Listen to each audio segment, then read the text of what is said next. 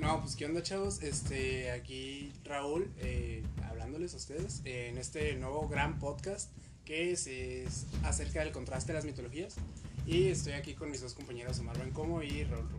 Y muy buenas a todos, aquí Toño comentando en este grandioso podcast junto a estos vatos. Pues muy buenos días, tardes, noches, donde estén. Eh, yo soy Omar Bencomo y vamos a buscar unos mitos.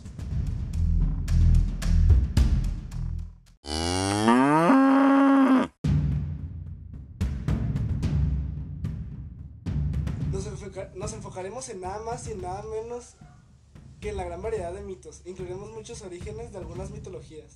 Claro que sí, mi don Toño. Nos enfocaremos en los orígenes y una que otra de las similitudes que estas se pueden encontrar.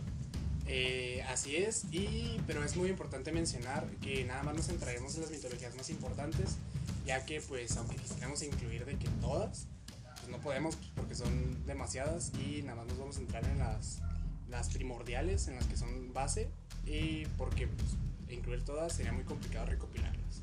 Como dijo nuestro compañero Rulo, nuestro primer episodio hablaremos acerca de las más importantes hasta el momento, que es la griega. Diremos sus orígenes y cómo esta mitología llegó a desencadenar aún más mitologías llevando a la creación de estas mismas. Y bueno, pues empezando, eh, un dato muy importante aclarar, que pues, la mitología griega tuvo su origen en Creta a partir del año 3000 a.C. Bueno, también se decía que sus habitantes creían en fuerzas naturales y ciertos objetos que llegaban a contener espíritus y magia. Esto se puede llegar eh, a comparar con los aztecas y los mayas, lo principal de aquí en México. Como muchos sabrán, existe una gran variedad de los dioses, pero la mitología griega tiene sus más importantes como lo podrían ser Zeus, Poseidón, Hades, Afrodita y Atenea.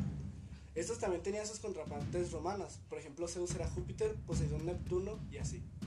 Y pues claramente, como dijo Antonio, hay una gran variedad de dioses, pero pues nada más nos vamos a, centrar en los primordiales, en los importantes, que pues aunque todos eran eh, importantes, pues estos tuvieron más relevancia dentro de los mitos de la mitología griega. Bueno, para iniciar con algo intentaremos enfocarnos en la titanomaquia, ya que prácticamente este es el considerado inicio de la mitología griega, donde todo empezó.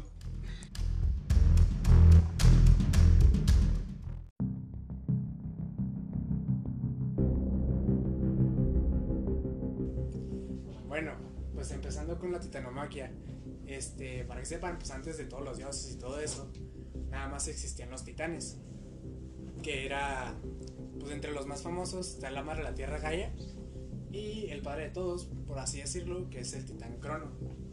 Entonces, pues ¿qué pasa aquí? Que el, el titán Cronos, este, pues empieza a tener un buen de hijos, demasiados. Pero pues entre ellos los más famosos, que serían pues el trío de hermanos, eh, Zeus, Hades y Poseidón. Pero pues, y así, ¿no?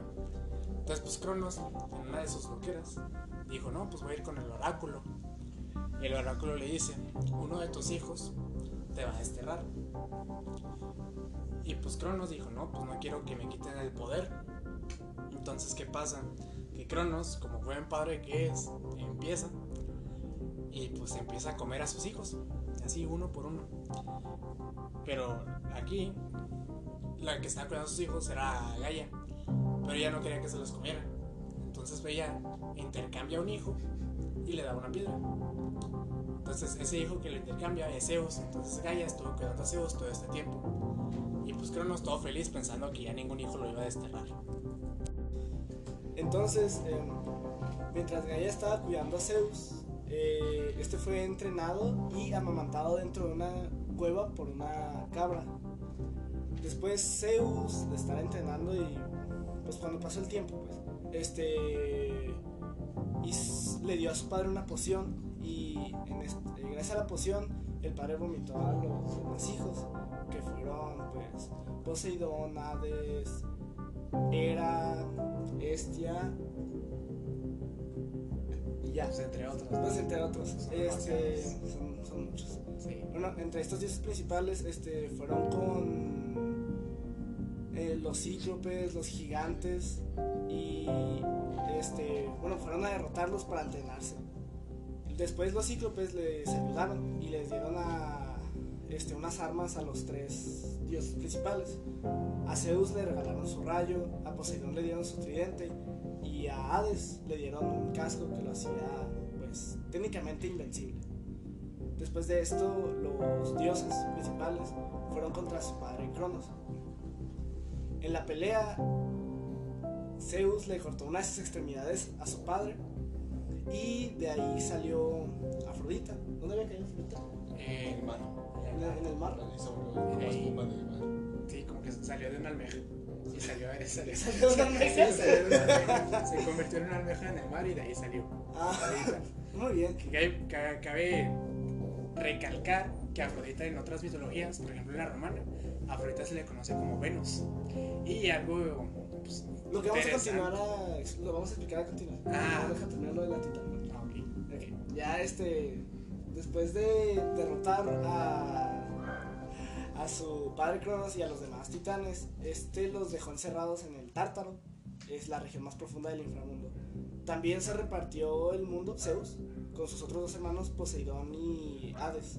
A Hades le regaló, por así decirlo, bueno, a él le tocó la parte del inframundo, a Poseidón le tocó el mar y a Zeus le tocó la tierra y el Olimpo. Eh, pues bueno, lo que iba a decir, que pues contrastando, por ejemplo, Afrodita, eh, pues, como, ya había dicho en la mitología romana, es conocida como Venus. Y algo aquí interesante es que en la mitología maya, el gran dios y serpiente Quetzalcoatl es conocido como algo, al, como piedra estelar de Venus, algo así, una cosa de Venus. Entonces, pues es interesante ver cómo, cómo a pesar de la distancia que estaba, por ejemplo, Latinoamérica, como es de la mitología mexicana maya, y lo que es en Grecia y Roma, como hay algunos dioses que pues tienen ciertas similitudes y no tenían ningún, ningún tipo de contacto, ningún tipo de comunicación. Entonces, pues, pues, está, está- está chido ver cómo tienen esa, Ese contraste. ajá, esa similitud. ¡Pum! Sí, No, pero también, también este, puede decirse que eh, el cómo llegar a ser una similitud entre todas las mitologías es por el hecho que, como ya mencionamos en un inicio, muchas de estas este, se basaban en, en objetos.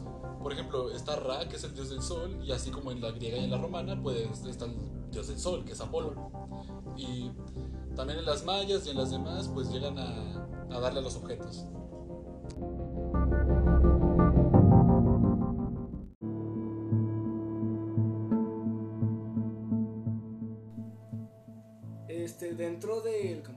Mitologías, este, hay un, por así decirlo, una idea bastante común, o más bien este, ocurría, ocurrencia, que sería el dios que muere. Muchos mitos hablan de un dios que muere y a menudo vuelve a la vida.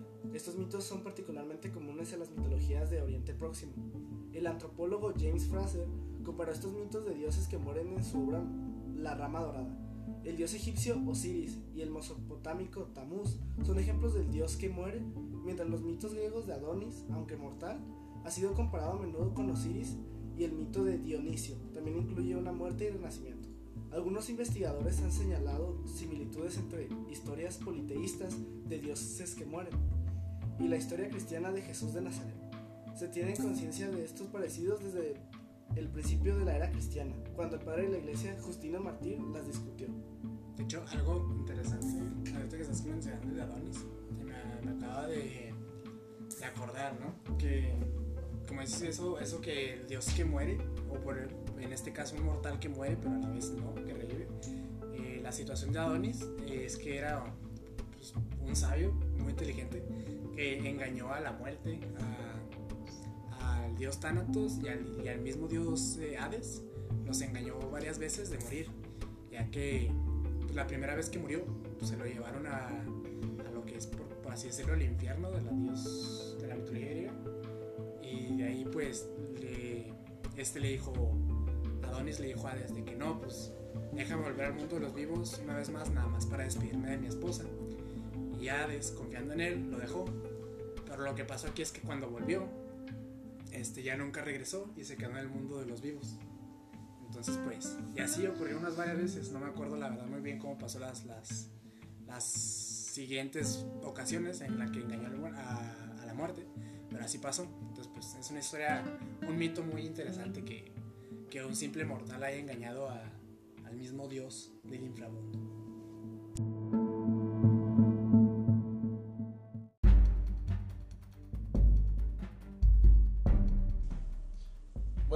Volviendo un poco al tema inicial, a lo que nosotros nos queremos enfocar, eh, mencionaré una pequeña lista eh, de tres diferentes cosas eh, que se relacionan a diferentes dioses. Por ejemplo, podríamos empezar con el agua, donde Yemaya es este, la diosa del agua en, en la mitología pues, de Cuba. El Ñor es este, de la mitología nórdica, el Tlaloc azteca, el Kappa de la japonesa, el Neptuno de la romana y Afrodita de la griega. Pero nos podríamos ir un poquito más este, también en el fuego. En el fuego es un poco más corta, eh, ya que no hay muchos dioses que se enfoquen en el fuego, como lo puede ser Vulcano, que es el dios este, romano y pues griego, vaya. Eh, y Huracán, que es el de la cultura maya.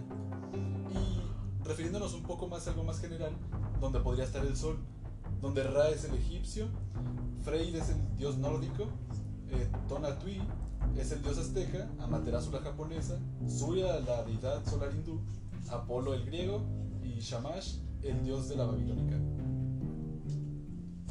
Y bueno, ahorita que mi compañero Omar estaba comentando lo de los dioses del fuego, de Vulcano, eh, otra vez me acordé de una historia pues medio graciosa, ¿no?